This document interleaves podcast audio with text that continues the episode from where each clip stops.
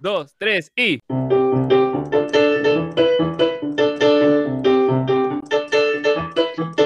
¿Está bien o no? ¡Ay, sí! Perfecto. Buena. Buenas tardes, señores. Bienvenidos a una nueva edición de Maldito sea esta novedad de podcast. Hoy día estamos con equipo completo y tenemos esta música de fondo para porque aumentó el presupuesto. Tío Calentín.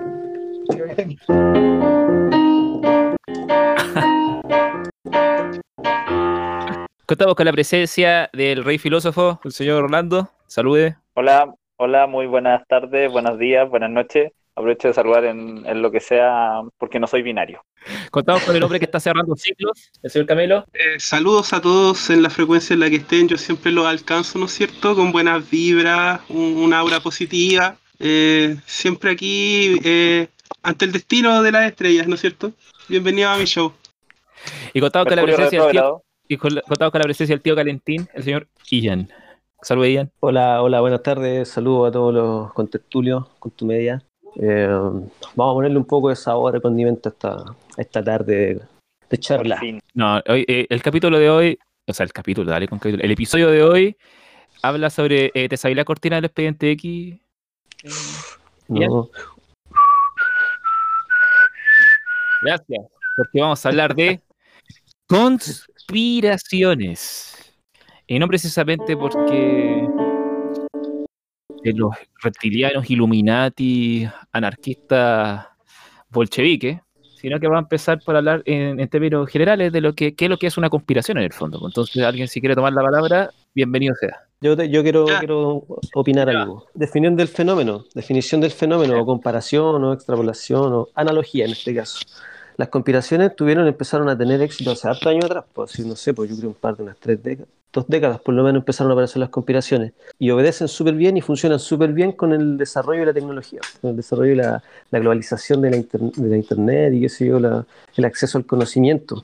La gente más o menos seria trata de no adherir ni, ni creer ni ser partidario de ninguna creencia de conspiraciones, porque es mal visto. Se piensa que es como que, ah, yo soy conspiranoico, compadre, no, esto estoy mal. Estoy como, ¿Por qué? Porque también tenemos el, el icono del Salfate, el Dr. File, esos son como los, los prototipos de hombres que creen en conspiraciones. Pues entonces hay muchos que no tratan de desertar de, esa, de ese modelo.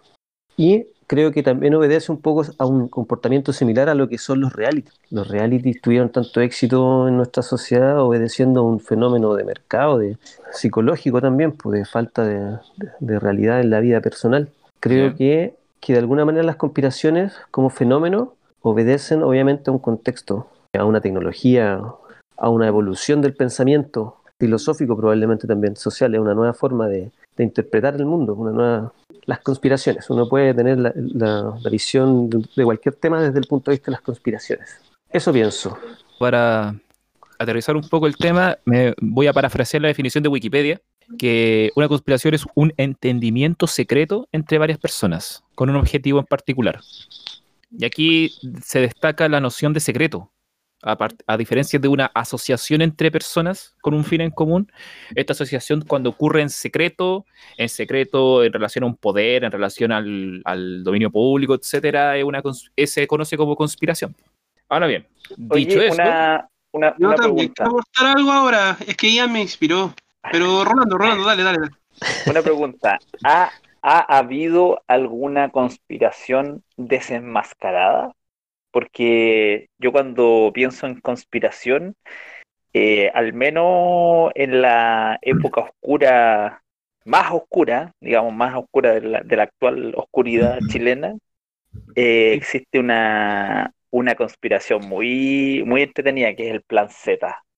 Yo creo que no se le ha dado suficiente suficiente micrófono a esto que pasó en Chile respecto al supuesto plan Z y que los marxistas se iban a auto, auto hacer el golpe de Estado. Entonces, por eso que fue tan buena la, la, las Fuerzas Armadas chilenas y que, y que evitaron este plan Z. Así que ahí hay una conspiración entretenida de, de seguir.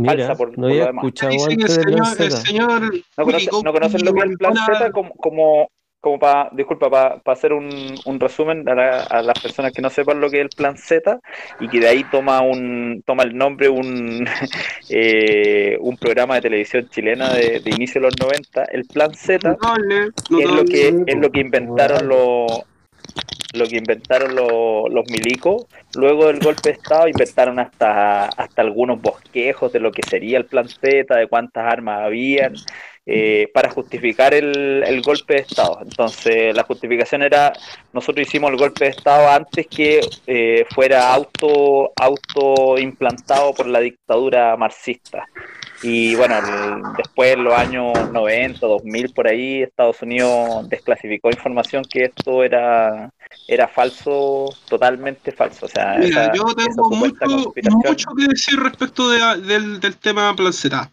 porque me gustaría comenzar con lo que me, me motivó, me des- despertó en mí Ian, que despierta cosas en mí Ian, Eh, y- Camilo, La página es Hay tuya. gente. Y, y la verdad es que, es que es todo un talento musical, Ian. A mí la música me, me motiva muchísimo. Vale, Esta música es tuya. poquito de música Eh, de ya, fondo. pues, la cuestión es simple. Eh, las conspiraciones también tienen este, este rasgo eh, que está, que en el fondo son, como son asociaciones secretas, existen. Las conspiraciones son entidades que existen y funcionan.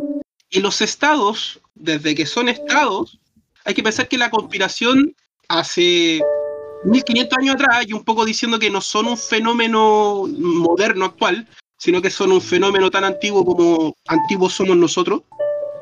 Eh, las conspiraciones están muy relacionadas con lo que es también eh, los cultos, las sectas, los rituales, la palabra conspiración y conjuración, por ejemplo, por ahí se, se, Se pueden utilizar, se solapan un poco. Raíz etimológica. Y eh, el tema es que, por ejemplo, conspiraciones recientes, pucha, que han sido desveladas, o sea, el mismo golpe de Estado en Chile. Los documentos de la CIA de cómo se orquestó y financió el golpe de Estado con grabación y todo, y documentación entregada por ellos mismos. O sea, ellos mismos van y dicen, esto fue lo que ocurrió en Chile. Esto fue lo que, de, lo que lo- de lo que nosotros participamos. Ahora uno, por supuesto, dos dudas. Primero la fuente, obvio, ¿por qué le voy a creer a ellos lo que ellos me están diciendo? Pero ya después te ponía a investigar y a leer la documentación, a escuchar las grabaciones. Parte de las investigaciones que probablemente casi todos los estudiantes de historia tienen que hacer en algún momento de su vida o carrera. Y, y ahí hay una conspiración clarísima que queda en evidencia. Y uno de esos, de esos, de esos mecanismos que se utilizó durante el golpe de Estado para justificarlo y que está denunciado por la CIA es el Plan Z.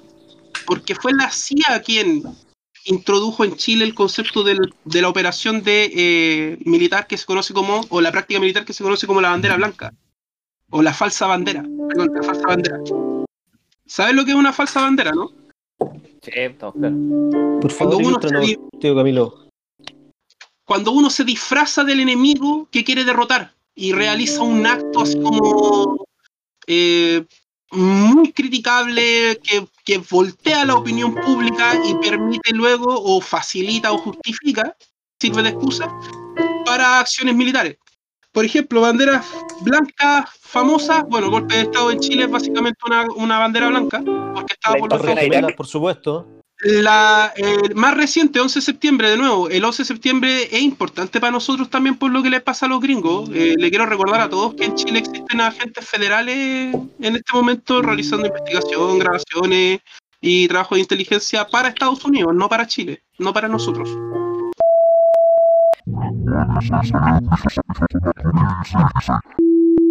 Un señor. Otra conspiración. para cerrar, la- Ya. pa cerrar el cuento, hay eso, conspiraciones, existen, existen las conspiraciones y están desveladas y están ahí mismo. Por ejemplo, 11 de septiembre para los gringos, bandera, una falsa bandera, total. O sea, a mí alguien me tiene que convencer, alguien me tiene que convencer de que el sistema de inteligencia norteamericano y el, y el sistema de defensa antiaéreo norteamericano dejaron pasar dos aviones al corazón financiero del mundo. Dale, ¿qué será, amiga? El, pro- el propósito de, la, conspiración en sí misma es eh, tratar de explicar algo que eh, es muy ambiguo a la hora de, de fundamentar con respecto a por qué ocurren ciertas cosas o no. Y en ese sentido, em, hoy en día, como mencionaba Ian, se facilita la conspiración por esta noción de la posverdad o de la paparrucha, como quieran llamarlo, porque la sobrecirculación de información facilita que la- los hechos que ocurren se, se vuelvan más ambiguos de lo que realmente son. Entonces siempre hay que, como un fenómeno postmodernista, siempre queda la duda razonable frente a una determinada situación. Entonces, eh, o sea, yo creo, por ejemplo, y no, es por una cuestión conspirativa, sino que como la anticonspiración el hecho de que refloten cuestiones como que la gente que crea que la Tierra es plana, eh, los apocalipsis anunciados por no sé cuánta gente, todos estos fenómenos como que finalmente son como proféticos, tienen directa relación con esta cuestión de esta necesidad como de cerrar, eh, de cerrar como incertidumbres mentales más, pues, en el fondo.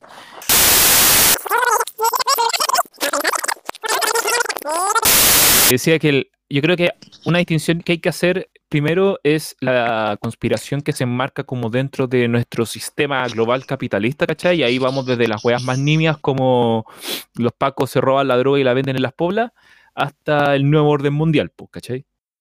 Y, y todas las conspiraciones que parten ya como desde la, desde la frontera de lo paranormal, por los alienígenas, los reptilianos, eh, las dimensiones paralelas, todas esas cuestiones que ya entran en el mundo como de lo, del, casi como de lo esotérico, así como Patricio Bañado en programa OVNI. Y Súper bueno. Buen. Súper bueno por lo demás, porque era una aproximación bastante seria y científica al fenómeno ovni, en todo caso.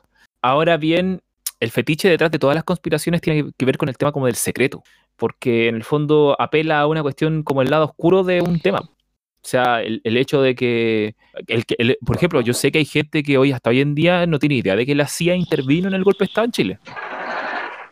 Que todavía creen que fueron como los militares que estaban enojados y que poco menos que fueron a salvar al país para, pa- del, del socialismo que lo está dejando hecho mierda. O Pero- sea, pero los el- pelados, el pelado, por ejemplo, arriba del, del pato Bulldog, ¿no es cierto? Walker Bulldog. Sí, pues ese weón creía que estaba salvando a Chile, pues ese weón estaba full adoctrinado por el aparato militar, estatal, su formación. Sí, sí, Pero yo creo que lo los que está- agentes superiores, todos sabían Sí, pues. perfectamente a quién le estaban haciendo caso. Sí, pues, es que yo ahí yo voy, es que la, la funcionalidad de la, de la conspiración, ¿cachai? Porque en el fondo, el hecho de que la CIA haya intervenido en generar el golpe de Estado en Chile es una conspiración, obviamente, pero es una conspiración que en nuestro caso viene a complementar el relato, entre comillas, oficial, ¿cachai? Y en ese sentido, el que se sepa esto, por muy conspiración que sea, te da otra dimensión para interpretar el fenómeno. po.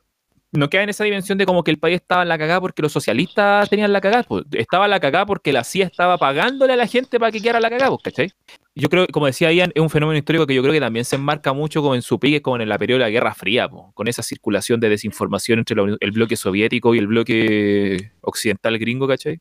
Por citar una, una teoría conspirativa, el tema, por ejemplo, del MK Ultra, experimentos psicológicos financiados por la CIA, Uy, ahí entre parte ellos- la, la llegada del hombre a la luna también, po. Esa la, falsa, la falsa llegada del hombre a la luna, el asesinato Nos de vamos, a agarrar a Kennedy, nos vamos a agarrar a combos por esa. el, el asesinato de Kennedy.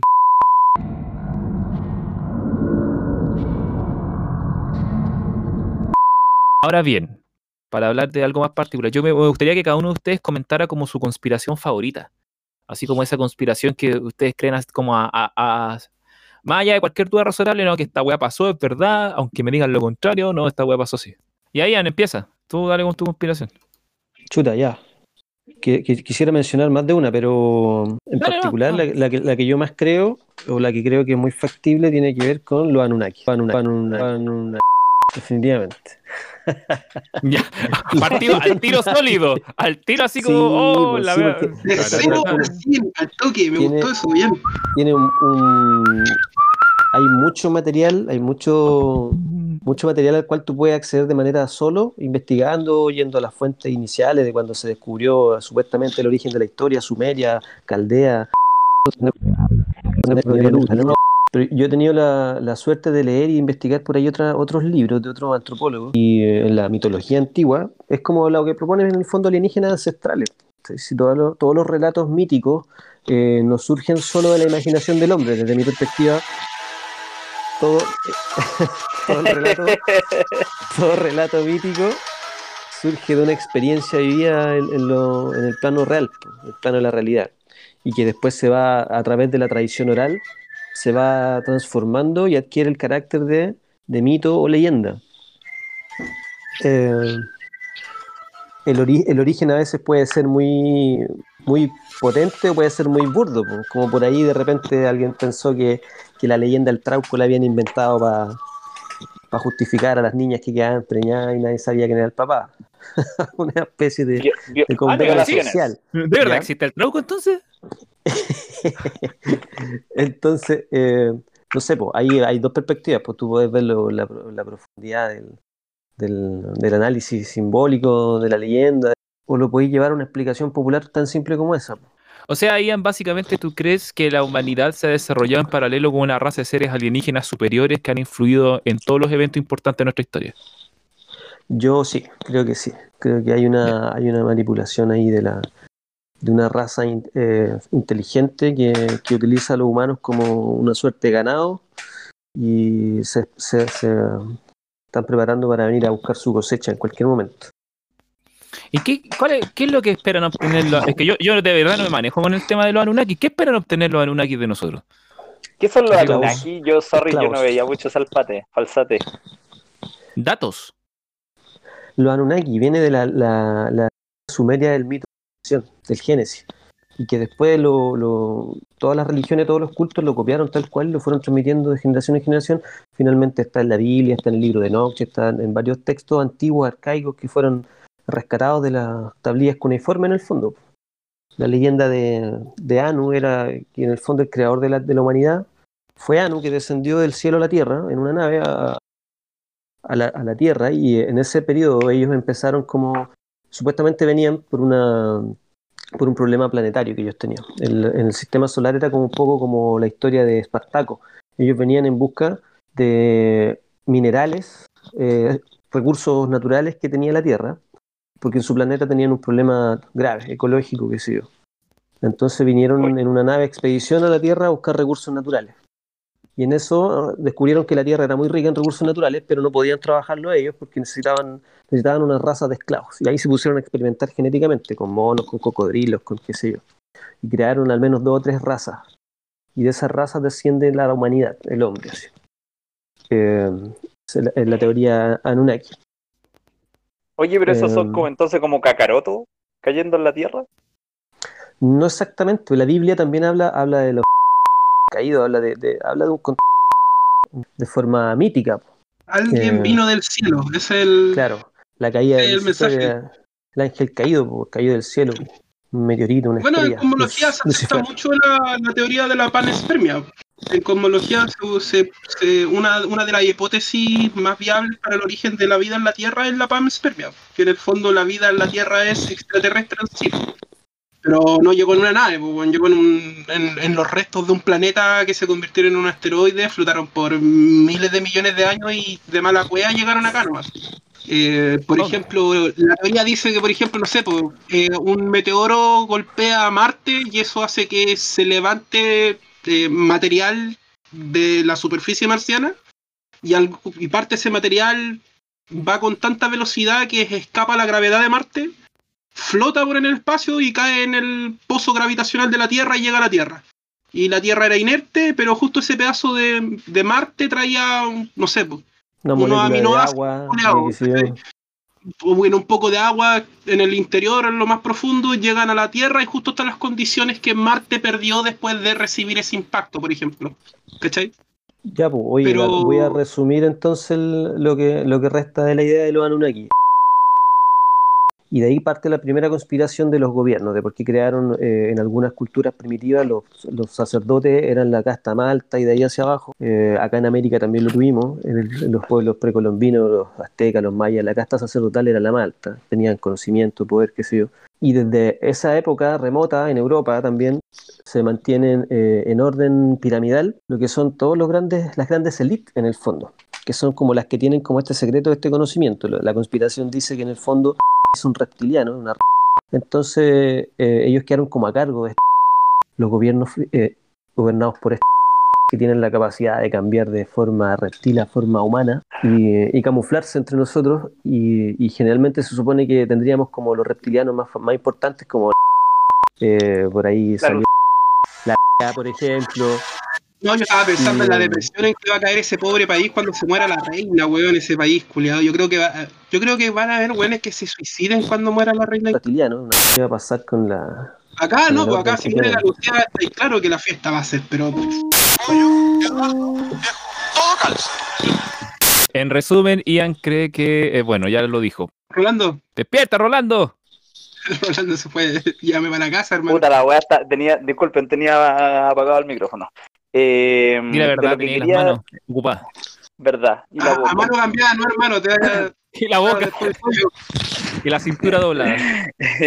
Oye, eh, de lo que quería decir delante, más allá de, de, de las conspiraciones, eh, yo siento que es súper importante el trabajo periodístico. Como que aquí en Chile lo, lo pasamos medio a huevo con esta, con esta mercantilización de la educación que hizo que, que es como entre- entregar estos títulos por eh, en serie y entre eso la carrera de periodismo quedó en, en alguna forma como en desmedro, porque todas las universidades lo daban y, y ahí la Bolivariana y la Universidad La San Sebastián y todas las los peores en los rankings eh, dan periodismo. Entonces, esta recopilación periodística para poder eh, llegar a desenmascarar o a explicar una conspiración de cualquiera de las dos formas es súper importante.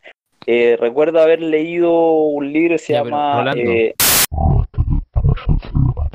No, no, no, eso, es que eso me había, que- me había quedado en el tintero que quería decirlo. Cuando Ah, me ya. quedé pegado del... ¡Cortina! Corti. ¡Le cambia la conspiración por lo que viene en el bolsillo, señor!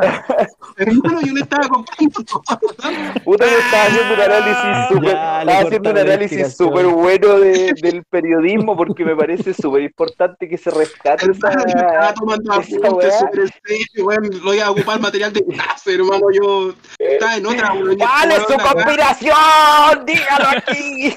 ¡Dígalo aquí! ¡Sensacionalismo amarillista! Eh, ¿Qué no, conspiración a, mí, a mí- trae? a mí me gustó, me gustó seguir históricamente todo lo que pasa con Estados Unidos en relación a, en general a, a Latinoamérica y el resto del mundo, así que claro, me gusta irle siguiendo, por eso que mencioné lo del plan Z, que, que pasa colado, pero es una weá súper eh, relevante de lo que pasó en la historia de, de este territorio llamado Chile. ocurrió, sí, ese es el tema, pa' mí- porque las conspiraciones no son todas falsas, pues esa es una que ocurrió, pues. Claro, po, y por eso que el periodismo es tan, in- tan importante, po, porque en este, en este libro que yo quería mencionar, que Sebastián me... Allende, Allende, cómo la, la Casa Blanca provocó su muerte, creo que así se llama el libro. Jurada de guata que iba a decir Allende como la callampa, oye, oye, oye, lávate oye, la boca, no, lávate, inyectate cloro, inyectate cloro y lisoform antes de hablar del chicho. No fue capaz de ocupar, oye, oye, además, además era bueno para el cinto, era, era bueno para el cinto. Rolando, yo tengo, yo, no fue capaz de ocupar oh, las 10.000 AK 47 que tenía, no fue capaz Rolando, de ocupar. Yo, 10.000 AK 47. No disparó ni una. Y por eso, y por eso que en el 2019 hubo un estallido y para fortalecer una república diferente a lo que hemos construido. He dicho. Eso es la, lo más importante. ¿Qué? Yo te, voy a decir dos cosas. Me enojé, la primera, la, primera, eso. La, primera, te voy a decir dos cosas. La primera, yo tengo mucho respeto la segunda. Por, Allende, sobre todo por su libro La eh, Casa de los Espíritus. Y segundo, de. Segundo, Uh. le escriben los libros a la Isabel Allende. Listo. no, ah, eh, serio, el plan Z, sí, es muy gracioso. Eh, Cabilo, ¿tu conspiración favorita? No tiene nombre, hermano. Eh, eh, eh, full campo la creencia. ¿Están, ¿Están dispuestos a entrar en las cosas que yo creo? Sí, yo, Yo, yo, sí yo creo, yo creo que yo sí Camilo creo. no cree en nada. No, no, Camilo no. no cree en nada. No, no, no, no, yo, no, yo sí creo en muchas cosas. El tema es que no lo comparto porque a quien chucha le importa, po, pero, pero Mm. Eh, yo creo Ya. que Camilo 1% sufre en la, en la soledad por esta weá que no puede Yo creo, porque yo creo que el creen. 1% de nuestra especie, el 1% más acaudalado, entiéndase que vive con el más extremo e inmoral y egoísta de los tiene tanto poder y tantas libertades que definitivamente practican las cosas como eh, lo, las orgías con menores, por ejemplo, rituales eh, satánicos, Extraños, de- extraños. otro tipo sacrificio humano, yo creo que el sacrificio humano es algo constante en nuestra especie y yo creo que se mantiene hasta el día de hoy. O sea, sé que lo hace, porque hace unas semanas mencionaba el caso de, ¿no es cierto?, los mapuches, cuando sacrifican a este niño de 6 años para el, para el terremoto de Valdivia. Oh, eso fue hace muchos años atrás, pero fue el caso más reciente de, de sacrificio, es cierto, eso El está último- documentado. El Ocurrió último un- sacrificio humano estudiado por antropólogos de la Universidad de Chile y toda la weá, ¿cachai? Entonces, Oye, oye, con, e- con esto, con esto se comprueba que ella no escucha el, no escucha el podcast. sí, pues, ¿Por ¿viste? Y después nos dice... Lo debo "Oye, denunciar. Lo, Ah, la fome la wea y no escuchó esa parte. Pero bueno, de- dale, no dale Camilo. de escuchar Sí. todos los programas. Admito que hice un juicio de valor con ausencia de, de información. Eso es, pe- eso es peor que yo crea a que yo crea en el tarot, ¿no? O yo sigo siendo lo más bajo del mundo. No, sigue siendo la escoria máxima, Sigue ¿no? siéndolo. Qué rico, qué rico. Yo sé que te gusta la escoria, Camilo. top Oye, pero uno, hay algo, hay algo bueno ahí, a ¿eh? los porque campamentos de- a los campos de concentración, top 1, Rolando Espinosa, así como... El Camilo cree en la conspiración del socialismo. No, no, no, no, no. Para terminar, yo creo que la gente más rica y más poderosa de este planeta se dedica al sacrificio humano, a la violación sistemática y la muerte y el asesinato por placer de inocentes, de, de niños. Yo creo que la gente más rica y más poderosa de este planeta se dedica al sacrificio humano, a la violación sistemática y la muerte y el asesinato por placer de inocentes, de niños, yo creo que la gente más rica y más poderosa de este planeta se dedica al sacrificio humano, a la violación sistemática y la muerte y el asesinato por placer. Redes de todas, yo creo que todas las redes de narcotráfico, tráfico tanto de drogas como de personas, etcétera, funcionan en torno a la idea de satisfacer este- estos placeres, que son como los placeres más, más carnales, más oscuros que puede llegar a tener el ser humano. Y yo creo que ellos adquieren tanto poder, heredan tanto poder que se pueden permitirlo y que de hecho ese es el motivante para el sistema de comportamiento actual del ser humano. O sea, el, todo en el fondo, como parte de una máquina, el último propósito de todo este sistema que nos rodea es que algún bastardo disfrute de esos placeres oscuros más siniestros, los más recónditos que a veces aparecen en nuestras fantasías, por ejemplo. Y digo nuestras porque yo... Y yo creo que hay gente que puede llegar a satisfacerlas. Y el sistema entero, la historia de nuestra especie, nos ha llevado a crear un sistema que permite esconderlo de forma perfecta y producirlo de forma perfecta, que es el capitalismo en el fondo. por eso la, la- la conspiración de los Anunnaki es la madre de las conspiraciones, porque llega a ese punto. Si yo sigo, sigo hilando más, más a fondo, eh, se supone que No. esto- estos seres dejaron, dejaron toda la élite de la Tierra. Hoy en día están, están en todos los poderes de todos los países, las grandes potencias. Eh, en, en el caso de este- de estas prácticas eh, como satánicas, rituales, se supone que vienen de la antigüedad, pues, de las prácticas, de los ritos que se practicaban en la antigua Sumeria, los sacerdotes, los mayas que sacrificaban gente en, la- en la- en las pirámides, unos ritos como oscuros que tienen que ver, la conspiración continúa hasta... Por favor, no, no censures esa parte, Vamos, Seba. vamos. Entonces, eh, esas élites, esos poderes, esas élites llegan a nuestro, a nuestro país, impulsados por, por la, por la misma CIA. Se supone que esta, esta élite fue denunciada por el mismo John Kennedy, que después lo mataron, de esta, de esta cuestión rara que tenían estos políticos, y eso se exportó a todos los países eh, menores como nosotros, y dejaron instalados a hueones que están ahí en el poder y que, y que de alguna manera se supone que, que practican estos ritos, estos ritos satánicos con niños para Ah, extraerles yo no sangre y poder vivir. Porque si no vamos a estar 20 horas aquí el tema de los Anunnakis, porque obviamente mi teoría no tiene nada que ver con los Anunnakis. Para mí es simplemente el ser humano persiguiendo los placeres más oscuros que tiene y generando un sistema que le permita hacerlo. O sea, durante miles de años ha habido un líder, un supremo gobernante, un mandato, un mandatario divino. No han sido siempre los mismos, ese es el argumento. Si tú estudias historia te das cuenta que no siempre han sido los mismos. Siempre ha habido un 1% poderoso de la población, siempre. En el caso de chileno en la actualidad, claro, es una élite endogámica, producto del matrimonio. Tenía, tenía que salir la élite endogámica Sí, chilena. Tenía que salir, pues si eso es parte de los Anunnaki, no se pueden Sí, reproducir entre de- ellos. po. No, sí estamos de acuerdo, pero, Oye, a pero este propósito, 1% Chile, se va rotando, ¿cachai? Lo que yo digo es que hemos generado, hemos perfeccionado por fin un sistema que permite que el 1% se dé el, el placer ya, pues, pero ese 1% es una élite. Sí, Es siempre una una elite. es una elite, pero es una elite mundial. va Es rotando, una elite ¿cachai? mundial. La teoría de Es elite mundial. pero- es la misma. Pero no rota, no rota de clases, pues siguen los mismos hijos de los mismos hueones educados con esa elite. Sí, no, pausa. pues aquí cambia. Eh, ¿cachai? pausa. Cambia El origen- totalmente la historia. El origen de la elite que ustedes describen pueden discutirlo en un capítulo anexo, por favor. Ya, a que no nos desvirtuemos. Estamos Sí. claros que la, la elite que define Camilo es y la elite que define eh, Ian es Me quedó clarito. Rolando no se pronuncia porque es un operador político. Todo lo que él diga tiene costo y no puede hablar. Eh, en, en honor a mi, como a mi historia como personal, así como de vida, eh, mi conspiración favorita es el contacto con extraterrestres en general, así, ¿cachai? De, yo era de esos cuando estaba chico del weón que juntó el álbum de los ovnis, que se vio los capítulos de ovnis del Patito Bañado, ¿cachai? Todas esas mierdas, sí. PTX, toda esa wea.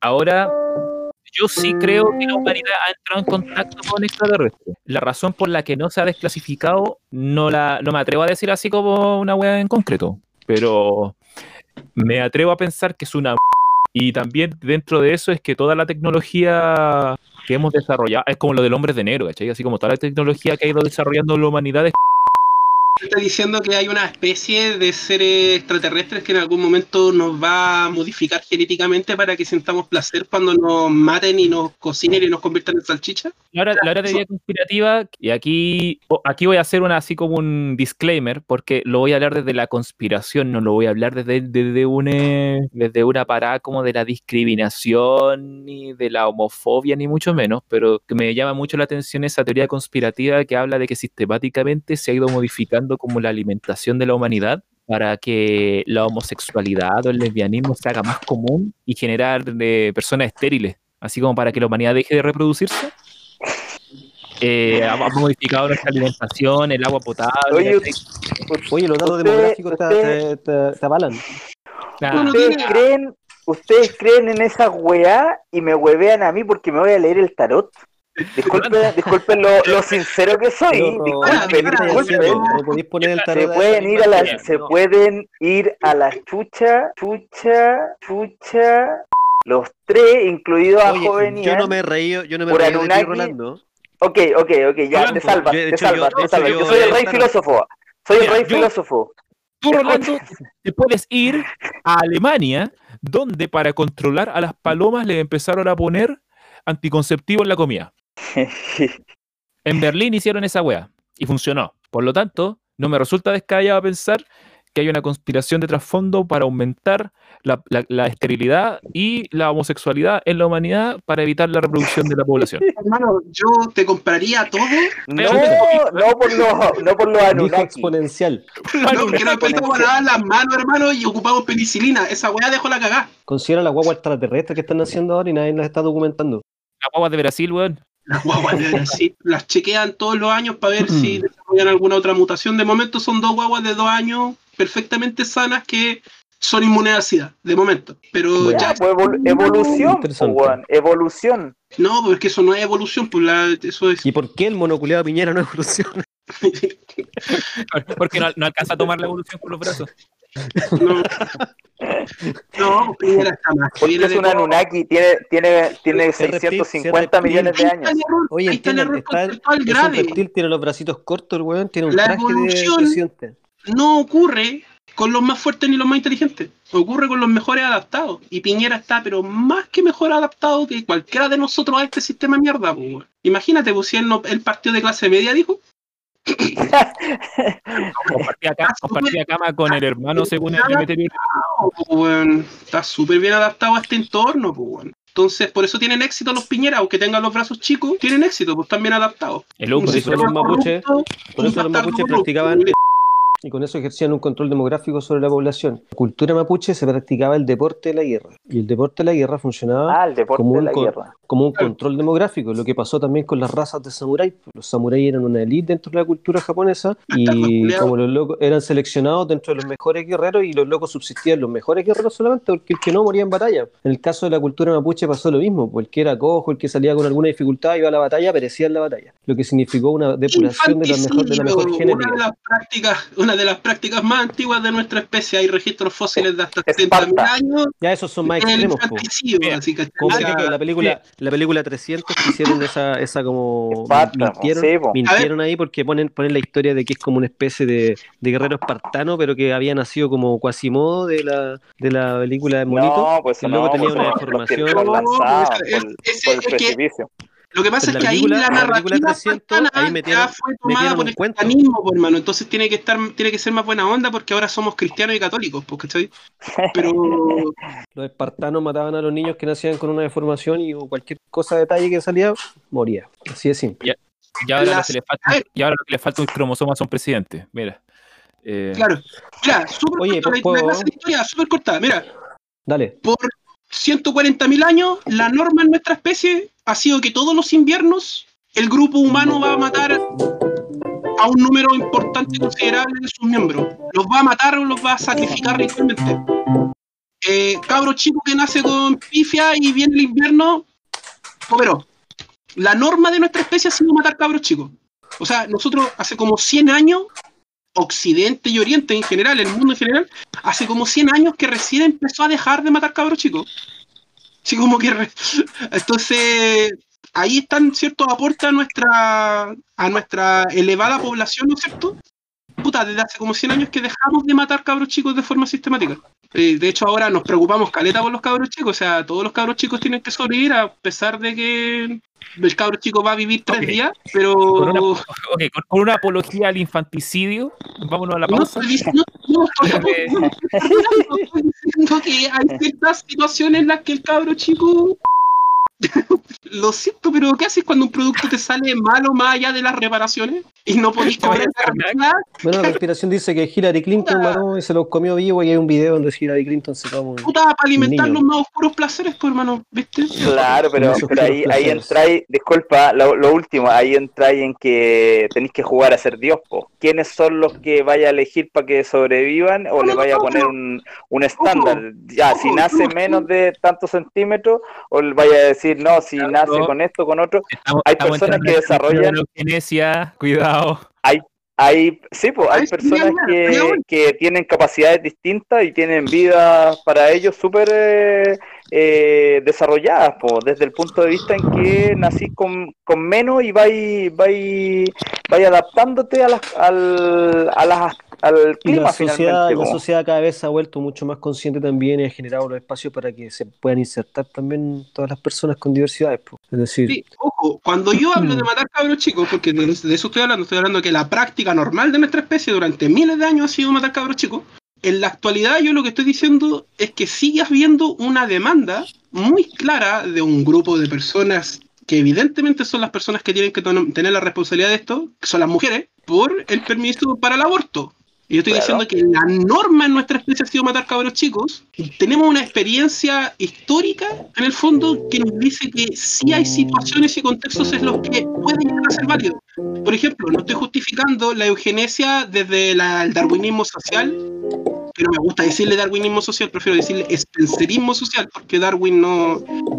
Darwin, de hecho, hay ciertas notas que el loco se ve claramente que es mucho menos racista que el inglés promedio. Eh, Spencer, el loco, que es el que le da por aplicar Darwin, eh, teoría de la evolución a la sociedad, el. ¿Qué pasa con el niño que va a morir en tres días? Ese niño va a nacer, viene con los pulmones colapsados, lo podéis meter en 20.000 máquinas, no podéis- lo que quieras hacer, pero ese niño va a morir. El Estado de Chile, por ejemplo, obliga a la madre en este momento a parir ese niño. Cuando sabemos por experiencia, tenemos más que claro que ese niño va a morir. Ahí teníamos tema para otro programa completo, sí. ¿Viste? Es que por eso, por eso te digo, Manso tema que te sacaste, Camiloco. hay situaciones en donde la tribu, puta como los mapuches para el 62, hay situaciones donde la tribu va a sacrificar a los cabros chicos. Eh, es como el ideal occidental de que se tiene que respetar a toda la vida. Pero es que- como el ideal nomás, pues está claro que Occidente que eso que no respeta ocurrió- la vida y está claro que hay situaciones en las que tampoco tenemos que seguir respetándola, así que sí, es apología a la eugenesia. Yo creo que más, eh, hay una discusión incluso entre medio que es súper compleja porque, por ejemplo, ¿somos nosotros lo suficientemente, tenemos la autoridad moral para cuestionar que los mapuches hayan tomado esa decisión desde el punto de vista de su cultura? Lo que hicieron los antropólogos Tenemos- de la Universidad de Chile, pues, lo que dijo, de hecho lo que dijo el juicio que se le hicieron a los imputados por el sacrificio. El Estado de Chile en el fondo dijo, nosotros no tenemos nada que meternos en esto porque esto responde a fuerzas mayores. En el fondo esa fue la excusa. Responde a una cosmovisión y, y ahí, claro, y ahí los buenos se pusieron respetuosos, pues, con la otra weá no, con las tierras no, pero ah, les vamos a respetar su cosmovisión, maten guagua no. Sacos de weá. ¿Cachai? Entonces, Vámonos, vámonos con eso a la pausa. Un, un rato para tomar aire, baño, se quiten la pálida encima y volvemos un ratito más.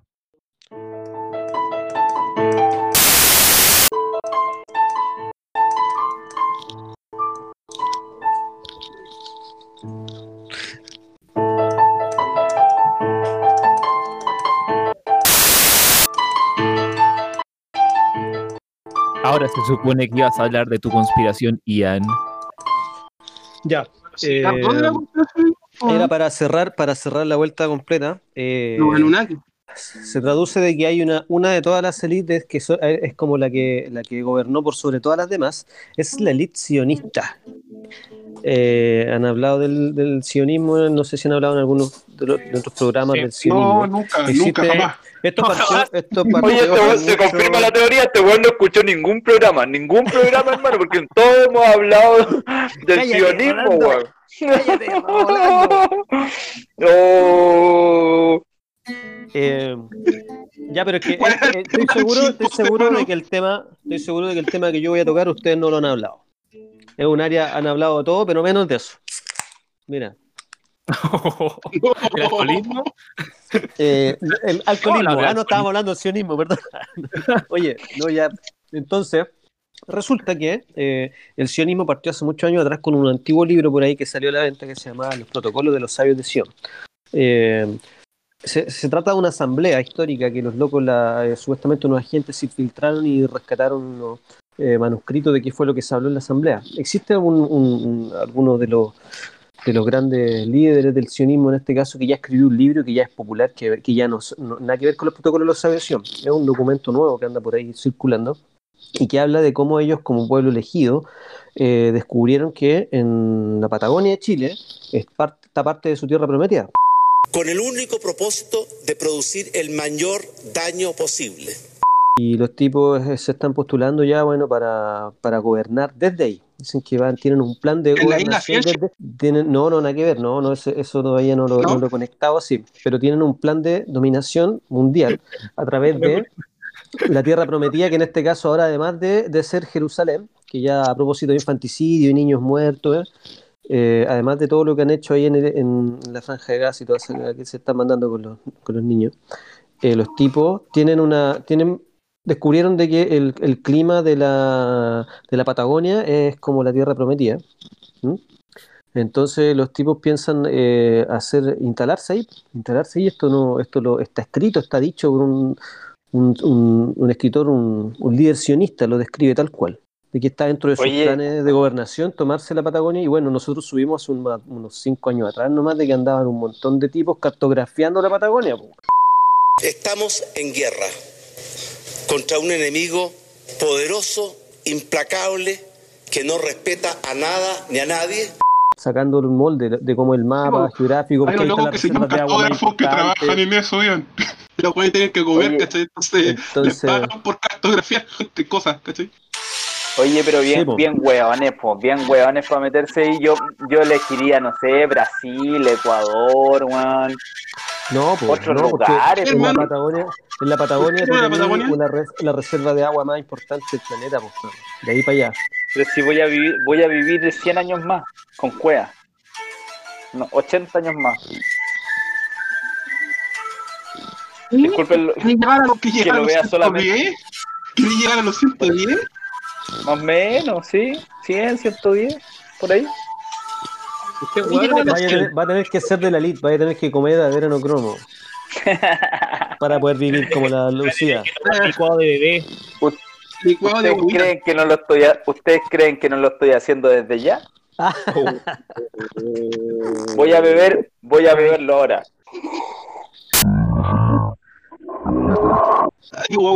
Está tomando un batido de, de placenta. ¿Sabéis que podía echarle a ese batido? Te- yo te puedo llevar salsa de hombre, ¿crees? Salsa de hombre. ¿Es, es salada, es dulce? ¿Cómo es Camilo? Picante. Para ti, es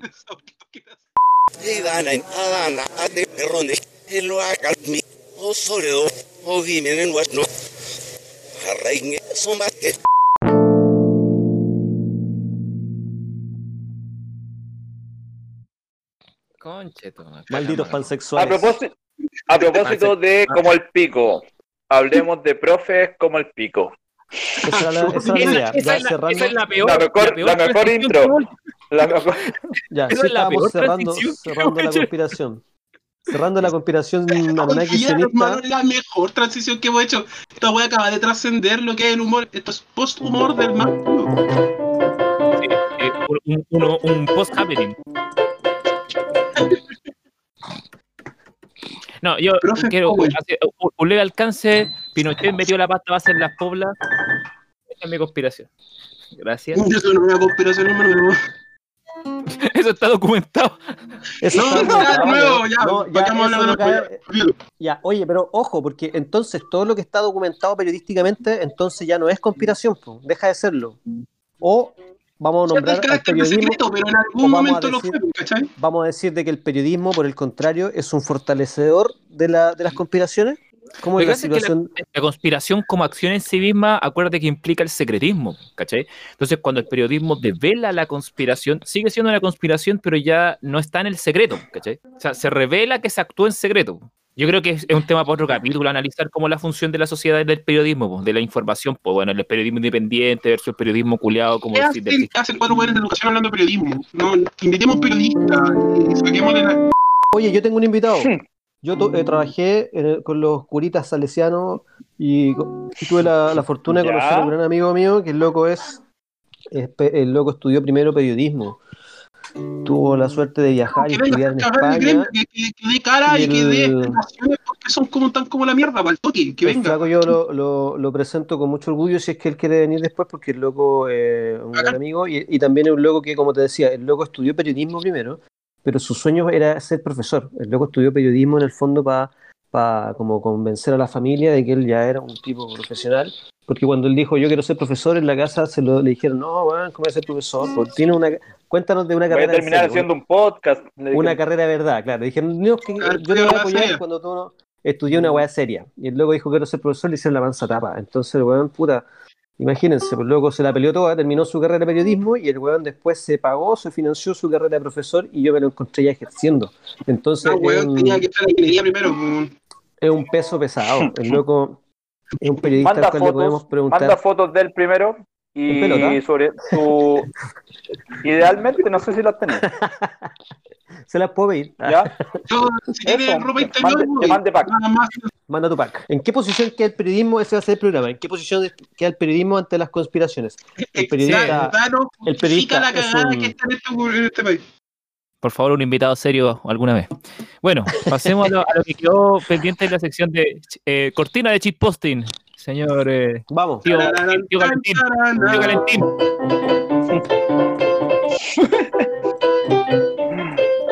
¿Qué Mario, hermano? Ok, vamos a hablar de gente como la Callampa, particularmente profesores como la Callampa, y me imagino que cuando se referían al tema, hablar de históricamente en sus vidas, cuál ha sido el profesor más Callampa que han tenido. ¿O no? ¿Sí? Claro. Ya.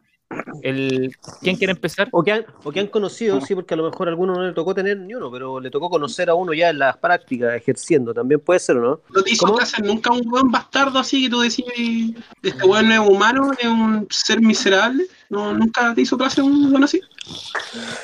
Tuve en la básica, eh, conocí una de las profesoras que todavía golpeaba. Era una, profesora, una profesora de matemáticas, que ya cuando no- eh, la loca recurría a los María Eliana. golpes. No, no, esa, Te pusiste... Sí, pues, esa ¿qué por eso? lagartija culiá no. ¿Era Zapa? ¿Era Zapa? Disculpen, no, no quise... Eso, eso, eso no, no, lo, no lo podéis censurar. No, pues cuando estás en la básica no cachai esa weá de los profes, pues tú pensás que los weones son profes, ¿no? Son ídolos. Claro, considerando que estábamos en otra época también, pues yo ya soy más viejito, Entonces no, no es, una- no es un hecho necesariamente reciente, estamos hablando de la época de los 80, eran como los últimos profesores golpeadores, porque en esa época empezó a salir el modelo y ya dejaron de golpear. Pero, pero hasta fines de los 80 todavía existía la mamá que le decía, sácale la cresta nomás a este weón si se porta mal, profesor, le decía. Y los 90 también, hermano, porque mi mamá. Y en, los, y en los profesor. 2000 y en los 2020 también yo he escuchado a Hermano, a mí me lo dijeron. apoderados que dicen, todavía queda "Pégale así, nomás". pero ya, pero ya A mí me lo dijeron. El modelo ya se acabó. po. Entonces, yo creo que sí tuve profesores penca desde el punto de vista de falta de preparación. Profesores que en realidad en el sistema que están ahí, eh, como que la carrera que menos les costó estudiar. Sí tuve profesores penca, pero también eh, la otra cara, por el profesor Pulento que te marcó, que fue tu, tu Sociedad de los Poetas Muertos, por decirlo así. Ya, pero es que esa weá es la primera, es la primera clase de todas las carreras de, de, de pedagogía, por fome. La típica. Yo, eh, el viejo como buen profe de matemática era curahuilla y, y- y llegaba siempre curado, pues, weón. ¿Eh? Ah, lo que decía, ya, pues, y este weón resulta que llegó un día X, ¿cachai? A clase. eh, llegó así como con los ojos entrecerrados, ¿cachai? Y llegó así como balbuceando, así como, y tomó un apunte de mierda, ¿cachai? Y lo empezó a escribir en la pizarra, así llenó la weá de, de puras ecuaciones culiadas en la pizarra, ¿cachai? Y el viejo se echó en la, en la silla, po. Y, y se quedó así como, como meditando, ¿cachai? Y el weón se quedó dormido, po. Y el weón de repente de la nada, así como que de- despertó así como en la mitad de la clase, se paró y salió, po, ¿cachai? Y bueno, el Ian cacha porque está, esto fue en el Salesiano, pues, weón, y resulta que después llegó, al- llegó a la sala así como, el profe no volvía, pues, weón, y llegó a la sala el Salina, el inspector general, El Salina. y, y llega y dice, eh, jóvenes, eh, el profesor eh, Santis se encuentra eh, indispuesto para continuar con la clase. Así que, y como que, weón, como que está así como medio, así como, ¿qué hago? Miró la pizarra, eh, termino el ejercicio y eh, cuando terminen, eh, esperen la campana y salen al patio. Y después nos enteramos que el viejo culiado se había, le había dado la pálida en el baño, profe. Se había vomitado hasta el. Sí, su toda la weá lo tuvieron que mandar para la casa. Suspendieron todas las clases de matemáticas de ese día. Oh, historia del el maldito Santi, era un bastardo. ¿Quién más? ¿Seguirá pasando Eh, eso con no, los oye, profesores? No Salesiano, ya polémica. Salesiano es un colegio tan grande que es un antro de historia, weón, tan sórdida. Afortunado que, que- que los apoderados no han llegado a enterarse de todas ellas, porque los curas tienen ahí un sistema también de control Sí, de de- de- información. Yo Conspiraciones. estuve, yo que estuve ahí eh, codo a codo con los con los curitas insolentes, eh, puta, les sé una cantidad de yayita, weón. Uh, Oh. Codo a codo, piel con piel, Ian. algunas son mitos urbanos, algunas son relatos de, de- de propia experiencia. Mira, yo te voy, a, te voy a contar una historia breve. Una vez expulsaron a un cabro que hizo una hostia. La pisó. Estaba como en, en esas como misas de confirmación, no sé qué weón.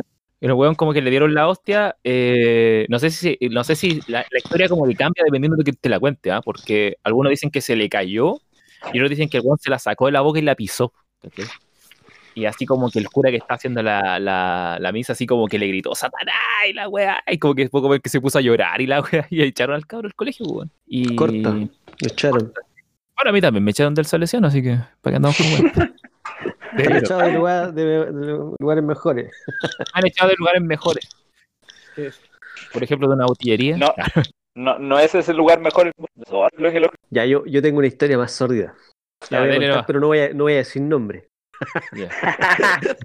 Podría quedar la cagada. Oye, qué amarillo, qué amarillo. Lian. No, no voy a involucrar personas porque hay, hay Hepatitis. personas conocidas, hay Hepatitis. colegas involucrados y nosotros tenemos que tener respeto. Esa weá es ética profesional, no podemos revelar los nombres de colegas que están involucrados en experiencias sórdidas. Ian, Pero ¿cu- ¿hace, hace cuántos Menos- años pasó? el respeto, el Mucho lo menos. perdimos en el capítulo piloto. Mucho menos bajo la presión de los curitas insolentes.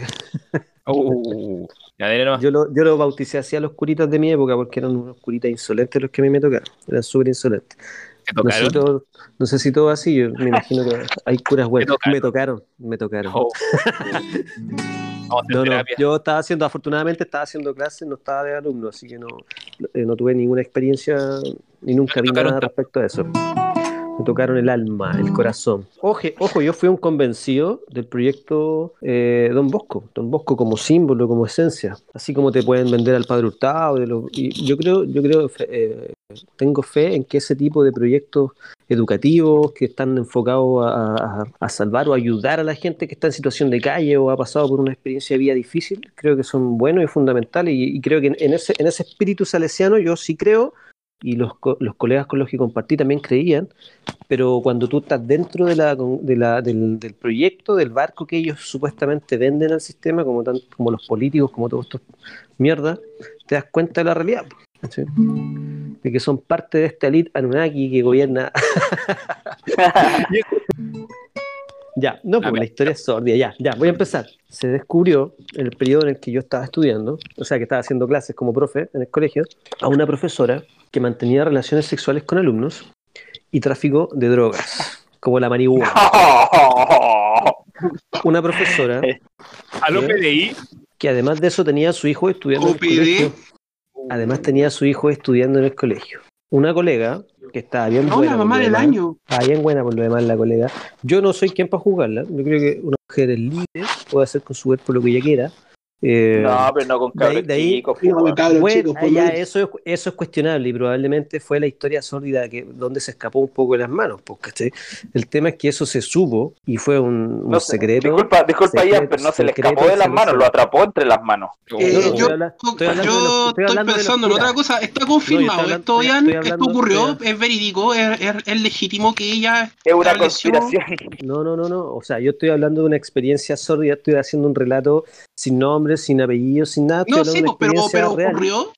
Estoy hablando de una Ocurrió. experiencia real. Estoy hablando de una experiencia real. Sí, ocurrió. Ya, ya, Y ocurrió. esto se descubrió, se descubrió cuando yo estaba, cuando yo ejercía mis labores docentes en el lugar, porque se descubrieron los, los mensajes WhatsApp que se que mantenía la profesora con el, con los alumnos. Y hoy ahí habían varios alumnos involucrados que estaban, eh, estaban comiéndose a la misma profesora y le estaban comprando pito. Todo, todo incluido. Qué mal. Salesiano. ¿Y ahora, y ahora es cuando nos develas que esta profesora en realidad era hombre. No, no, no, no, no llegué tan lejos. De hecho, al contrario, yo decía que la profesora estaba bien guapa por lo demás, tenía lo suyo, le faltaba lo mío, pero bueno, eh, eso es otra cosa. Eh, el, tema, el, tema, el tema es que Oh, el tema es que esos son hechos reales y que ocurren y que nos, nos llegan oídos, no llegaron nunca oídos de los apoderados, excepto a los apoderados involucrados, por supuesto, porque obviamente los papás pusieron Oh. el grito en el cielo y los curitas chantaron la cortina de humo para que nunca se subiera nada. Ay, yo pensaba que los curitas habían chantado la corneta, pero bueno. Malditos. No, mi periodo me tocó vivir con unos curitas así súper tibios, weón. Había, había rescatos y a uno de ellos que, que lamentablemente por ser tan derecho, tan real, al loco lo mandaron después a, a ejercer Oye, su profesión Rolando, ¿y tú, a otro lugar. ¿Yo qué? profe de mierda? Sí. Profe de mierda. eh, mira, así como el, el caso que voy a dar es bien conocido, eh, que, que muchas personas en el colegio donde yo estudié en la media le prenden velas, pero con el paso del tiempo uno se da cuenta de, de lo mierda que, que fue y, y de lo, de lo poco, poco coherente con lo que profesaba. Era un profesor de química. Eh, a mí me empezó a gustar la química, digamos, en segundo Heisenberg. medio, primero medio, una cosa así. Y, y con el paso del tiempo, primero me di cuenta que no había aprendido nada de química en el colegio, o bastante poco. Segundo, eh, este, mm, este profe igual como que inspiraba que era eh, socialista, comunista, allendista, por ejemplo. Entonces, todas las personas que como que, que encajábamos con, con ciertos ideales, eh, de alguna forma él lo- los exacerbaba. Y, pero después te das cuenta de su incoherencia con el paso del tiempo, que era un burgués y que trataba muy mal en general a todos los estudiantes. Así que, que, que todos le prendían vela y al final uno Pero, con el ¿cómo paso del los tiempo se da cuenta que era una mierda. Pero ¿qué Era, claro, el- Ponía un discurso, Por ejemplo, ponía un por discurso ejemplo- socialista, loco era de la CIA, era un agente de la CIA. era un Anunnaki. Era Por una- ejemplo, por ejemplo, sus actitudes con los que nos iba mejor en el colegio. Entonces, la preferencia hacia el. hacia. elitista. claro, la preferencia hacia el más fuerte y, y la discriminación hacia el más débil, po, de hacerlo ver como Eh, eh, estúpido. Social eh, en la sala, algo así. Sionismo, claro, sionismo. Spencerismo, sí. hermano. Sí, eh, y por ejemplo, una vez, una, una weá con la que nosotros quedamos pal pico y que de alguna forma desenmascaró eso que ya sabíamos, es que estábamos en una prueba y él tenía prohibido usar calculadora en las pruebas, a pesar que tenía que hacer unos cálculos culiados con decimales, multiplicación, división, la tremenda paja, no se podía usar calculadora.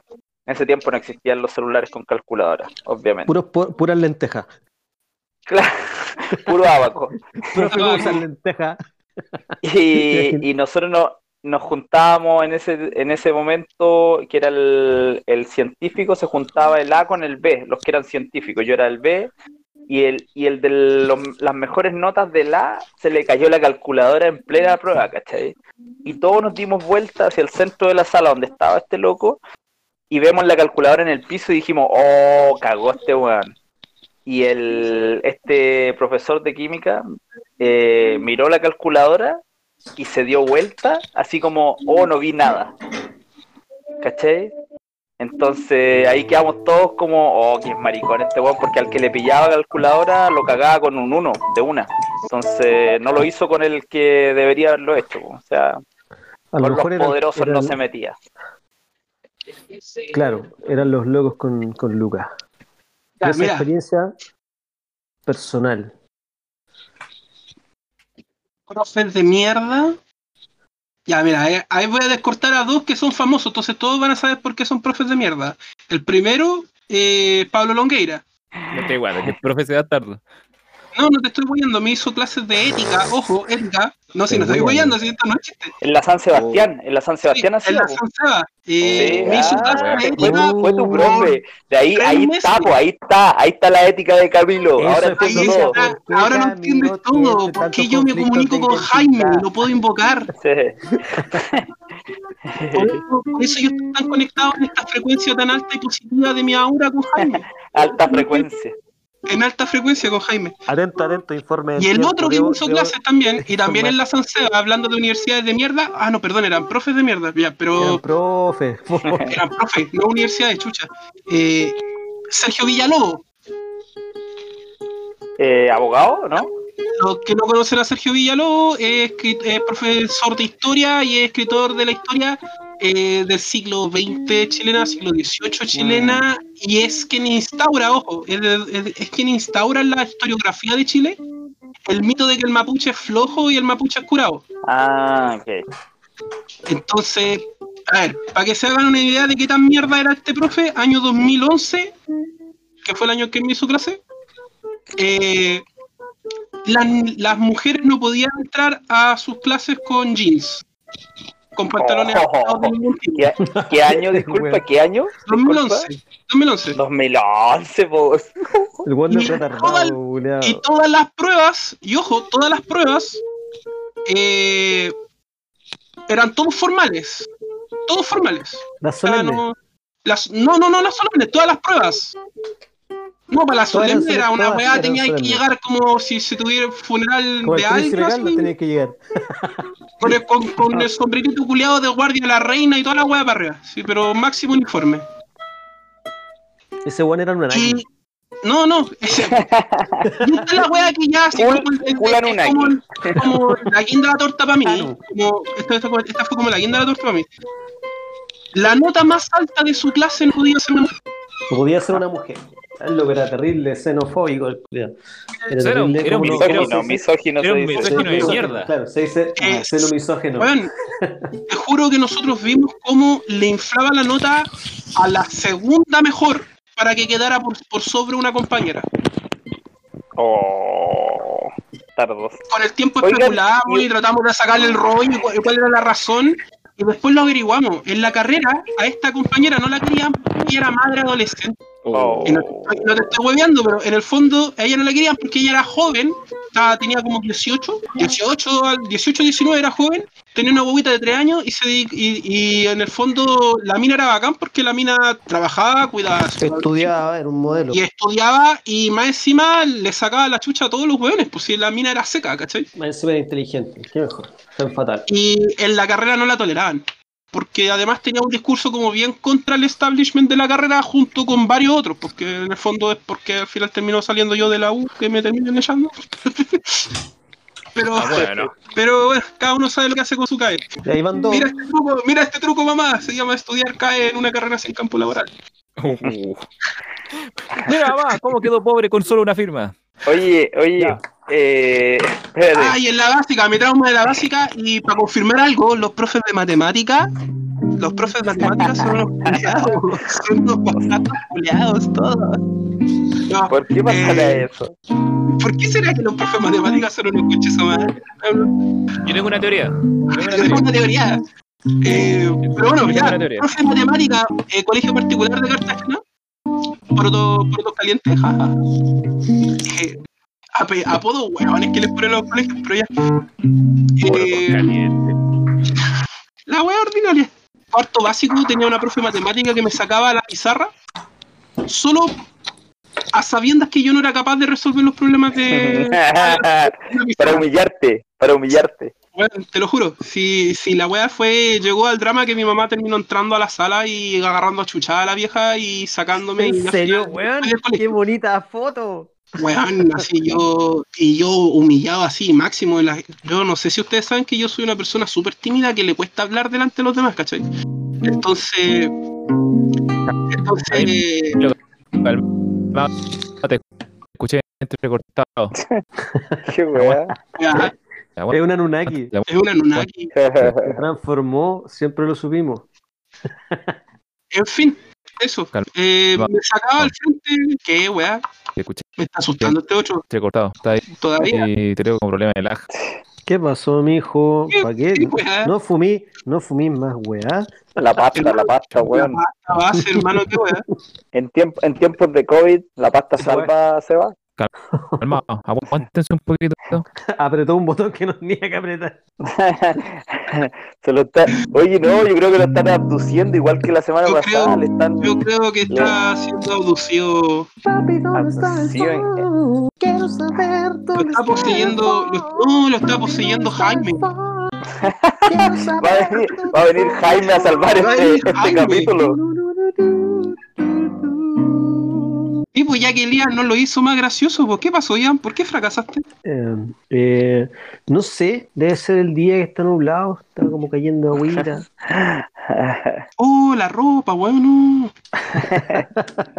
No sé el tema tal vez. No, está, eh, es un complemento, es un complemento. Hay días no se puede andar siempre, no se puede ser siempre gracioso y chistoso, si no la weá se gasta, po. Yo también, No, yo también comparto, comparto eso. Pero, pero el hecho, el hecho de nunca, de nunca ser entretenido así como el Camilo ya es, es el otro Es un extremo. caso patológico.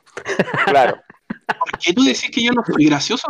No, pues, No, Camilo, yo- no. yo- Era no, momento de decírtelo. No, Debemos no puede rescatar la ser. molécula, la molécula graciosa del Camilo. Es Yo, yo encuentro, yo, encuentro- yo gracioso encuentro al loco Javi, por ejemplo. Ese vos para mí es gracioso. No, para mí ese buen es patético, pero. Oye, ¿sigue grabando o no? ¿Qué guay Sí, no sé qué pasó. sí, el Seba, Se que pasa es que perdió. cayó en la heroína, el coordinador del programa. Se fue a la Heroína. mierda El, mo- moderador. Qué Ahí weá. está, ahí está, apareció, apareció. No moría a los Apareció, 27 como mis héroes. Lo- lo- Los dejo, los dejo cinco minutos solo y se da la chucha, weón. Qué weá, hermano. ¿Dónde está el funk? Papi, ¿dónde ¿Qué está weá el pasó? funk? ¿En qué transformaron esta weá, weón? Mentira verdadera. Cambiamos, cambiamos el concepto, ahora es un podcast de música, Ahora es un podcast musical. pero conspiranoico. Convirtieron esta weá en una fogata, pues weón. ¿Qué chucha les pasa? Toquen, toquen la canción de mi pueblo, toquen la canción de mi pueblo. siento. La canción de mi pueblo. Ya, vamos. Dame- déjame encontrar la disonancia. Colegio, colegio, el Ah. No, no. esto ya es patético. Esto ya es patético. Está cayendo agüita nuevamente. Ah, De a poquito, de a poquito se viene la lluvia. Y yo voy a ir a recoger la ropa, hermano. No era huevo. Ya, sácala, ¿Qué? sácala. Sácala a la banca de la tupa. Permiso.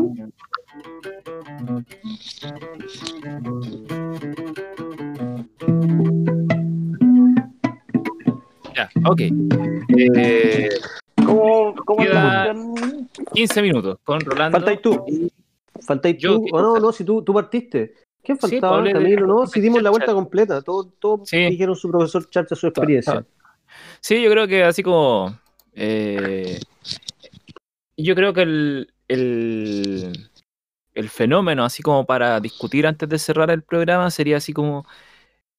O sea, en todas las profesiones cabe la posibilidad de que haya eh, profesionales chanta en esas profesiones, ¿cachai? Ahora, en el caso de los profes, en particular, usted siendo profe, ¿por qué creen que finalmente se da la posibilidad de que ocurra un profe chanta? ¿Cómo es que un weón llega a ser un profesional siendo malo en lo que hace, ¿cachai? Eso es lo que... Yo tengo, yo tengo la respuesta ideológica, porque se ha mercantilizado la educación. Listo. Ya. Todo, todo lo demás van- que van a decir es, es hueveo y es chatposting. Lo advierto. Perro, tenía la mansa disertación, me cagaste. No, una- no, póngale, póngale nomás, pero para mí, ese, para mí ese es el punto, ese es el punto de entrada de que la educación no podemos tratarla como si fuera otro bien eh, de mercado, como di- dijo el actual presidente, eh, porque no es un bien de mercado, es, una- Pero es que- es ya, pero un pilar ahí- fundamental ahí de la transformación de la sociedad. Ahí hay un, hay un pequeño error que yo discrepo. Porque por último, por último, cuando tú tratáis la weá como un bien de mercado, si soy un loco, un estudioso de los mercados, lo hacís bien. po. Lo hacís de tal manera de que la educación te No, po, produzca no, un es así, beneficio de mercado. No. Es que debiera ser así porque es como absurdo. Porque- ya, si tú, Porque ahí si la tenéis que estandarizar. La te- tenéis que tener los, los KPI o los. Ya, ya. ¿Cuáles, cuáles Sí. son tu- tus indicadores? Sí, pero los eso- indicadores actuales, eh, lo que se hace actualmente visión- es decir, en el colegio X, no voy a decir el colegio Estado porque me va a censurar Sebastián, en el colegio X pasa un igual, po, weón, si lo 99. pasa un 99,7% de los estudiantes, no sé, era una cifra estúpida cuando yo la vi. Y por eso el director o directora del colegio tiene un eh, tiene que llegar a ese estándar. Por lo tanto, se esfuerza a que pasen ese 99% de los estudiantes. Y eso es Así súper grave porque no se atiende como a personas. Claro, La ingenieurización ojo, del- de, la, de la hablando a educación. todos. Ojo, estábamos Ajá. hablando del fenómeno del profesor mierda. ¿Cómo, qué- dónde, ¿En qué minuto Claro, este po. sistema, Yo- esta, esta sociedad eh, permite que haya un profesor mierda? Yo tengo una explicación en el caso de Chile. Son dos fenómenos que se dan en, en continuo. Eh, por un lado, la, la tesis de que eh, pedagogía históricamente no ha traído puntajes elevados, PSU, puntaje de selección universitaria, en comparación con otras carreras, ¿cachai? Que son tienen un mejor como estándar, mejor posicionamiento social, ¿cachai? Cuando llega la lucas, digamos, lo de. Claro, cu- cuando llega, llega la beca vocación de profesor a revertir este asunto, o sea, dar la posibilidad de facilitar que gente entre a la carrera si es que entra con un buen puntaje, asumiendo que quienes acceden con un puntaje sobre los 600 puntos, 650 puntos, llegan con una formación más alta que el promedio. Ocurre el segundo fenómeno, que eh, sigue habiendo un, grupo de personas que renuncia a estudiar como profe por el desprestigio social y la alta eh, carga laboral que tiene la carrera del profesor, en el fondo. Entonces, eh, finalmente ocurre que siento yo que muchos, pudiendo ser profes, optan por estudiar la especialidad como técnica relacionada al área que les gusta en vez de dedicarse a enseñarla, ¿cachai? Y pasa el efecto opuesto, que quienes no les da el puntaje para entrar a la especialidad técnica o profesional que querían, estudian la pedagogía porque irónicamente Claro. se necesita menos puntaje para enseñar algo que estudiar el área de el área de que, que, que está ahí a enseñar, ¿cachai? Que esa weá que yo de verdad que no la entiendo. O sea, como por ejemplo, lo sepo, para ser profe de química necesitas menos puntaje que para ser químico, y resulta que el profe de química tiene que enseñar química, pues. ¿Cómo, ¿Cómo solucionar esa contradicción culiada a nivel educacional, cachai? Entonces, siento que esos dos fenómenos que ocurren en concomitancia influye en. Porque yo no voy a, no, no voy a negar el hecho de que hay datos sobre el desempeño escolar que tuvieron quienes se convierten en profes finalmente y la mayoría, gran parte de quienes se terminan convirtiendo en profes son los alumnos que en el colegio estaban en el rango de las notas medias. ¿cachai? O sea, por lo menos esa es la estadística que yo manejo, ¿cachai? No, no son, no- los más brillantes de las clases no se terminan transformando en profes, ¿cachai? Soy Y- un mero 6. Así como Oye, escuché- en perspectiva, yo soy un mero 6 y repitente, imagínate. Yo escuché un relato hace muchos años atrás de la Universidad Austral. Estamos hablando de la Universidad Austral hace mucho tiempo, cuando la Universidad Ya. Austral, la universidad eran gratuitas en Chile. Eh, Cuando era como la, la, la sede de la Universidad de Chile en la... cuando la Universidad Austral fue creada, fue creada para atraer a los grandes pensadores del mundo a, una, a un lugar de, de- de esparcimiento, de inspiración. Se creó la Universidad Austral con una inspiración de la- de la- del conocimiento. Era una especie de Alejandría, pero en Chile. Pequeña Pero estaba ligada a la Universidad de Chile, ¿o no? No, hasta la Universidad Austral es una universidad aparte, independiente de la Universidad Ah, de Chile. ya. Ahora puede, puede que hasta Es la que está en Valdivia, ¿cierto? Puede, sí, exacto. Puede Sí. que a esta altura ya, Ya. obviamente estén permeadas por los poderes fácticos políticos y están todos los buenos de la mano. Por No, pero es que me refiero a que, por ejemplo, en algún diarios. momento la universidad, por ejemplo, la Universidad de Valparaíso fue de parte de, era parte de la Universidad de Chile. La de Talca, la de La Serena. claro, ya, en la dictadura la información desmembró por una cuestión política. Ahí se desmembraron, ¿cachai? Por eso preguntaba. específica no la tengo, pero este relato viene de, un- de una, de una persona Me que parece que no. en aquella época. El- en esa época esta persona que yo conozco estudiaba veterinaria, estudiaba veterinaria en la Universidad Austral y es- era contemporáneo de la masa, fue, fue, fue contemporáneo de la masa cuando la masa era estudiante de la Universidad Austral, José, imagínate. José Massa. José Massa, claro, José Massa, el, astrónomo. Bernardo de la Maza.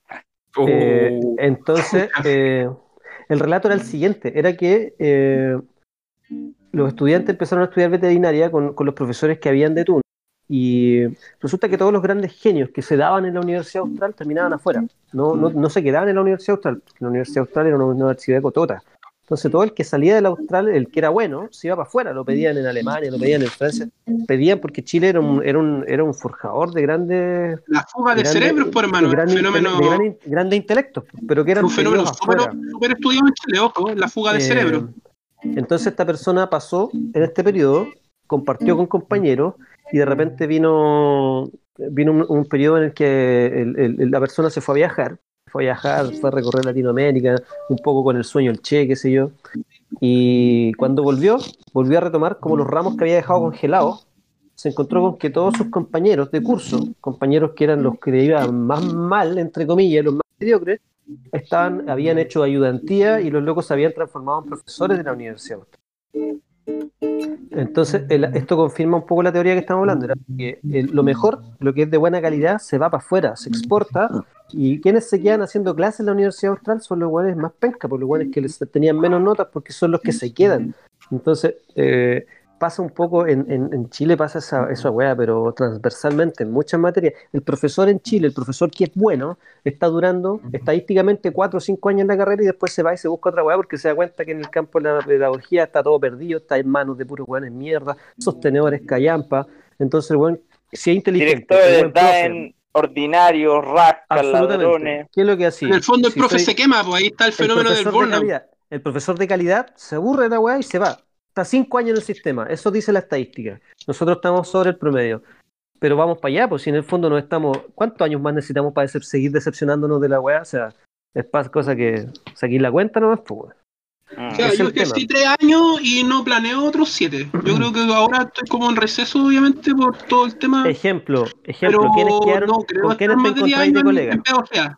¿Con quiénes te has encontrado de colegas? ¿Te has encontrado con weones eh, o muy buenos, weones muy comprometidos o weones muy pencas, como los que ya hemos conocido en el colegio del Tao? ¿Sí o no? Si la weá es así, eh, es un- es un- Chile es un país de extremo, weón. No tenemos un premio Nobel o tenemos un weón mierda como el director del DAEM. sí. Así de Oye, en simple. todo caso, el, es, eh, es verdad y es grave, porque en el fondo, esto pareciera ser que es como uno de los factores que influyen en la gran pregunta de qué pasa con la caja negra de la educación pública, de por qué, a pesar de la cantidad de plata que se le inyecta, de la cantidad de recursos intelectuales y materiales que se le ponen encima, pareciera ser que va tan lento que no agarra vuelo en comparación con la educación privatizada, por así decirlo. Y ahí ya eh, la, la indicación de la diferencia entre educación privada y pública, etcétera. Pero claro, el factor humano. Y A yo creo mí que me- Yo tengo dudas respecto de eso, ojo, esa comparación que estáis haciendo pública-privada. Yo tengo mis cuestionamientos porque yo, por ejemplo, hice práctica en colegios privados, colegios privados relativamente caros, relativamente power, y, y vi comportamientos tan de mierda como los que vi en colegios públicos, que he estado en dos. ¿Cachai? Pero bueno, ¿de cuánto- nosotros, entonces, nosotros no por eh, nada, no estudiante por nada, docente? no por nada parte de todos. La, la ¿ah? naturaleza de mierda del ser humano permea todos los rasgos socioeconómicos. Sí, lo que pasa, Camilo, es que, es, es que la- a la larga, si tú analizáis a los colegios desde las estadísticas, ¿cachai? La brecha entre la educación pública y privada es evidente, ¿cachai? ¿En la Ahora, brecha en qué? ¿Qué brecha? Ya, calmado, calmado, si para allá voy. La brecha en resultados de puntaje SIMSE, ¿Qué vale callampa el Simse? ya, calmado, resultados de las pruebas PISA. ¿Qué vale callampa las pruebas PISA? A lo que voy es que em, ¿Tu diferencia arbitraria ni siquiera debería tener cabida en un sistema educativo? Sí, sí, yo estoy de acuerdo con eso, Gabriel. Si el punto Ah, está en que el, el- alumnado, que es en el fondo el cliente, por así decirlo, de este servicio educativo, ¿cachai? Que va a una escuela privada, obviamente tiene mucho más garantías que el alumnado de una escuela pública. Yo creo que ahí radica la diferencia finalmente en la trayectoria de vida que generan alumnos de un sector versus otro sector, ¿cachai? Es que la lógica de la educación no puede ser que el alumnado sea un cliente. Es el ni, punto. ni que el colegio sea una fábrica. pues No, no, no y es la que pasa, es la que pasa acá, po, en Chile, po. Que la educación está mercantilizada, como dijo Rolando. ¿cachai? Y la educación mercantilizada. Latinoamérica. produce- Latinoamérica mercantil, po, y, y esa educación mercantilizada produce personas que trabajan como bienes de consumo. po, ¿cachai? El que es bueno, se lo llevan. Y el que es chata, queda trabajando, pero como el estándar es tan bajo, queda bien posicionado, pues, ¿cachai? Esa es la weá. Y eso no solamente con los profes, yo creo que en todas las profesiones en Chile pasa esa A los buenos, a los buenos se los llevan. Y los que son de medio para abajo quedan aquí. Y los que son, entonces el estándar con el que nos medimos es como, ah, el weón Con que el, más, logra con el más penquita del penquita. el logro, eh, eh, entonces tú decís, ah, el ministro de Economía eh, estudió en Harvard, sí, pero ¿en qué lugar estaba en Harvard el weón? Porque no, porque no debe haber sido muy bueno en Harvard como para no haberse quedado en Estados Unidos como economista, po, y volvió a Chile a ocupar el medio puesto, pero ¿qué, con, ¿bajo qué estándar de Harvard? Ah, porque cualquiera puede estudiar en Harvard, pero si quedaste último de tu promoción. Ojo, la AFP, No, y por último, la y AFP, por último, el 60% de la AFP, ojo, el 60% de la AFP son capitales o se van a capitales extranjeros. Ojo, el hueón que fue, estudió a Harvard y volvió para acá, puede que sea súper hueón y no, y no dé para trabajar en Estados Unidos. Sí, verdad. Pero también puede ser que esté trabajando para Estados Unidos asegurándose que las lucas de acá se vayan para allá. Ojo. conspiración. Bien. ¡Conspiración! ¡Conspiración! Conspiración everywhere, conspiración Ojo. everywhere. No son conspiraciones. son tema, en la línea. ¿Dónde está el audio cuando ¿Funciona? lo necesito? Conche tu madre, weón. Funciona, weón, funciona.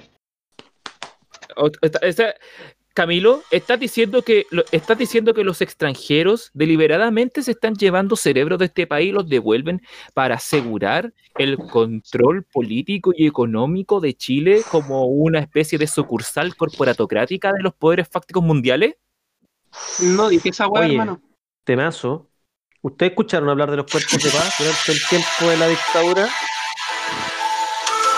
Camilo, Es que esas no son la verdad, conspiraciones, hermano. ¿Te das el, cuenta? el- Ahí el Camilo, el Camilo niega tener conocimiento. La verdad está allá afuera, Camilo.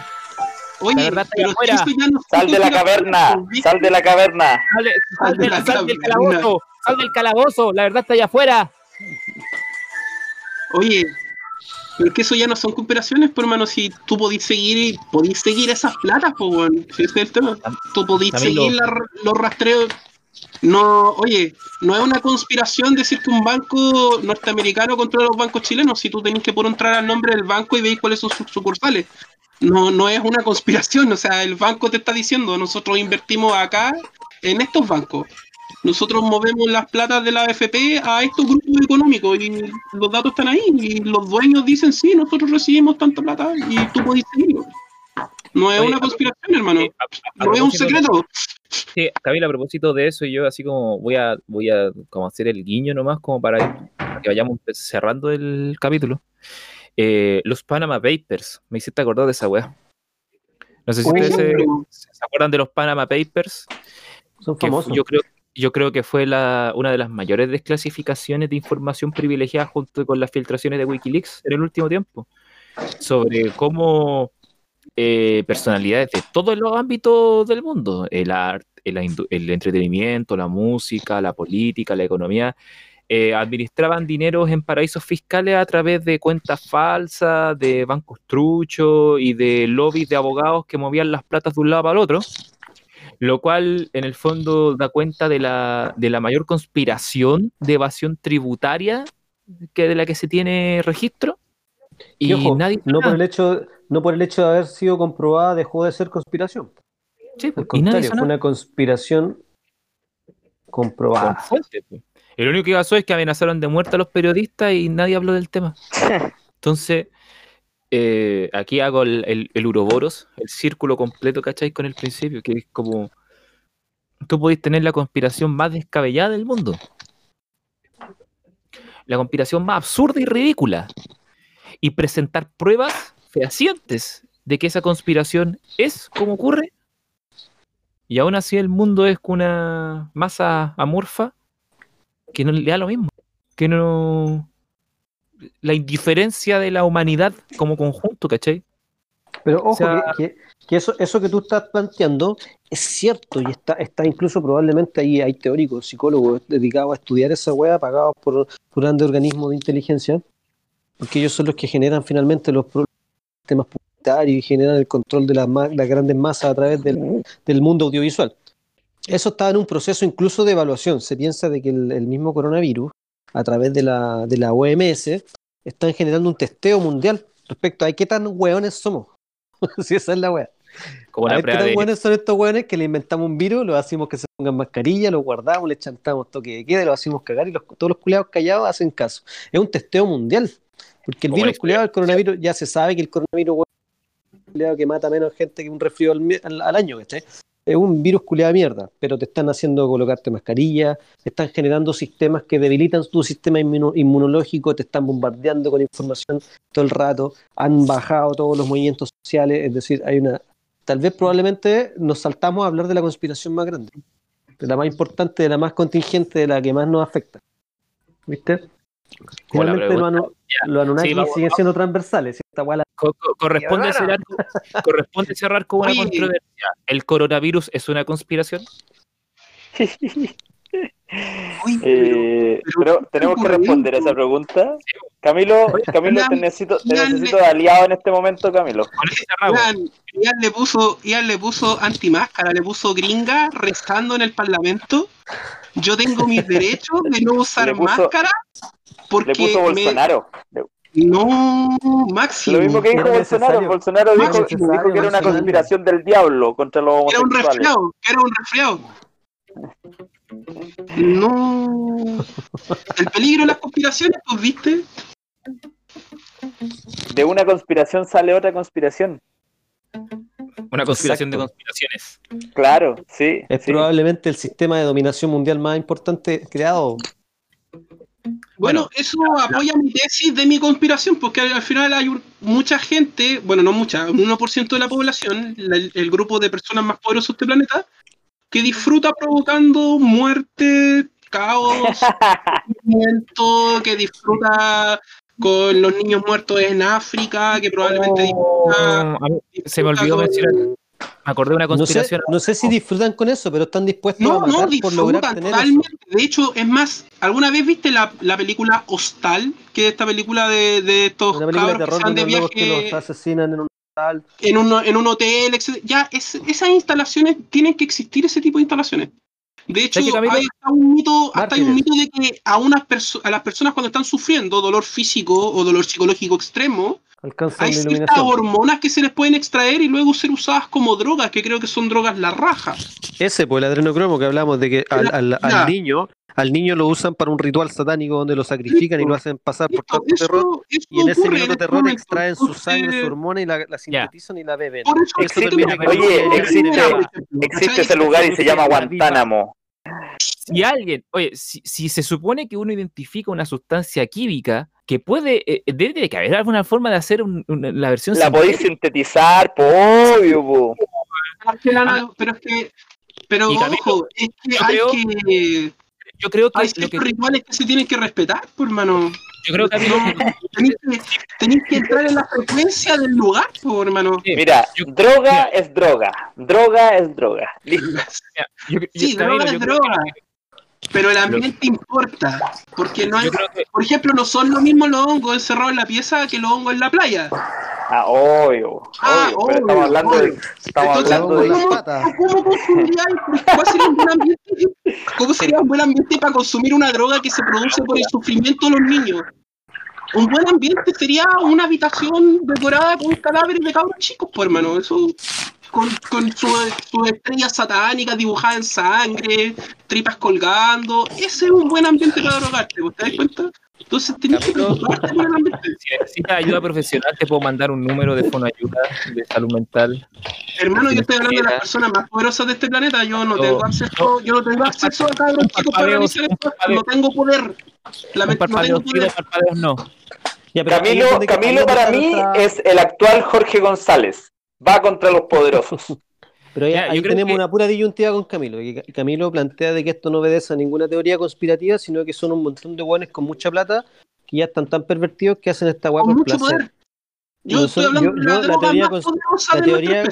La teoría Poder. conspiracional va más allá, pues y dice que la wea no es solo por placer, sino que los locos tienen un conocimiento de una extracción de una droga a través del sufrimiento humano que los locos lo utilizan y lo han utilizado por generaciones. Es decir, no es solo por poder y placer, no son como un montón de guanes que se vieron con mucha plata, ¡ah! y gritaron, conchetumare, somos ricos, tenemos el poder del mundo. No, no están No, así. son esos seguramente la- la teoría de la conspiración.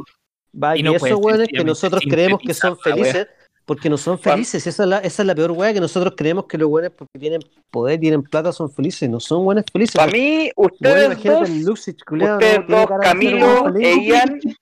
Camilo e Ian son como los No. anglicanos, son como los anglicanos y los católicos. La misma No, no, para, weá. para. Este weón cree que una persona que puede viajar en un La yate, misma un weá, zapato en oro, se quiere está divorciar y el triste. otro no. No, este weón Eso, eso, justamente. lo La, misma wea, pero uno se quiere comer a la prima. What? La misma wea, pero No. uno se quiere comer a la prima y el otro no. Eso, Weón, eso. Sí, ¿cómo creen, creen en la misma, creen al final en la misma teoría, Mira, yo de hecho, de de dos iba- formas distintas. Parecían opuestos, pero son iguales. parecían opuestos, pero son la misma cara como todas las conspiraciones. Desenmascárenlo. Oh, somos los líderes de la conspiración del Mira, podcast. a veces cuando tú lanzas una moneda, convencemos. a veces cuando tú lanzas una moneda, esta no cae ni en la cara ni en el sello, ojo. Ojo, cuidado, cuidado. Los, da- los da- tienen los dados cargados. Cae justo en la No, raya, lo que, tíratela. lo, que- lo que yo iba a mencionar es que yo creo que el, A algunos El- les cae de la raja así de más. Le cae entre medio de los cachetes. ¿Cómo, cómo? Le cae entre medio de los cachetes. ¿Qué wea dijeron? Nunca- En la ranura. En la En la alcancía, alcancía. en la marraqueta. Oye, No, lo que, lo que yo iba a mencionar es que yo estoy de acuerdo con, el, eh, con, la, con la cuestión de que el control mundial está centralizado en unos pocos, pero yo no creo que el, el sistema está diseñado alrededor de producir como una ganancia personal para un grupo privilegiado. Lo que yo me inclino a pensar es que la inteligencia artificial ya es consciente de sí misma Hace rato Y- que y que la élite no es capaz de escapar a los designios de la inteligencia artificial y solamente son unos títeres del control artificial de la humanidad porque básicamente lo único que hacen es maniobrar con una inteligencia que quiere tomar el con- que ya tomó el control de todo lo que tenemos y, Oye. No, y básicamente mani- manipula adrede el manipula adrede el funcionamiento del mundo y, y utiliza estos experimentos sociales como variables para mejorar su modelo algorítmico nomás. laboratorio y que los tipos eh, le dieron a la investigación, avanzaron, avanzaron, avanzaron, hasta que en algún punto los tipos se dieron cuenta que las y se estaban comunicando entre sí. Los tipos, en la teoría La, la leyenda cuenta que los locos apagaron las supercomputadoras. Cuando Big Club le ganó a Kasparov en ajedrez y, y le ganó así como cinco turnos de lo que podría haberle ganado antes, solamente para, en el fondo, según Kasparov. En un bot de Twitter y terminó convirtiéndose en una nazi. Esa, cuéntala. Mira, la historia de la TAI es que. Un bot. eh, Desentiérrate y vuelve a suicidar. sí, Pero en este, en este momento le está pasando cosas a mi pin. ahora hay más. Skynet. Tiene Se relato reactiva mesiánico, revivió. y en su reactivación cae en un loop que si tú No es Terminator, es Terminator. video, hay un video de cualquiera sea su inteligencia, lleva a que un grupo minoritario disfrute con el sufrimiento ajeno. Está en que ese grupo minoritario que disfruta de forma sadomasoquista con el sufrimiento eh, obsceno de tu pieza eh. No, sí, muy bien, muy bien. Muy bien hasta Oye, ahora. Rolando te seguir de los, que- los creadores de la inteligencia artificial en el fondo. Ellos crearon en su primero, ellos crearon un mundo imaginario. Seamos, seamos respetuosos con, con esa realidad primero. El Japón es una cultura milenaria, eh, riquísima, que los locos sufren inteligencia artificial. Es decir, si nosotros quisiéramos decir, si nosotros persona oye, ahora tiene alma, son sujetas de derecho. Hola. Si ha llegado hasta aquí es porque ha recibido de forma no autorizada información clasificada. Hemos tomado conocimiento de sus antecedentes personales. Le solicitamos eliminar esta copia y todas las copias de las que disponga de esta grabación. Gracias.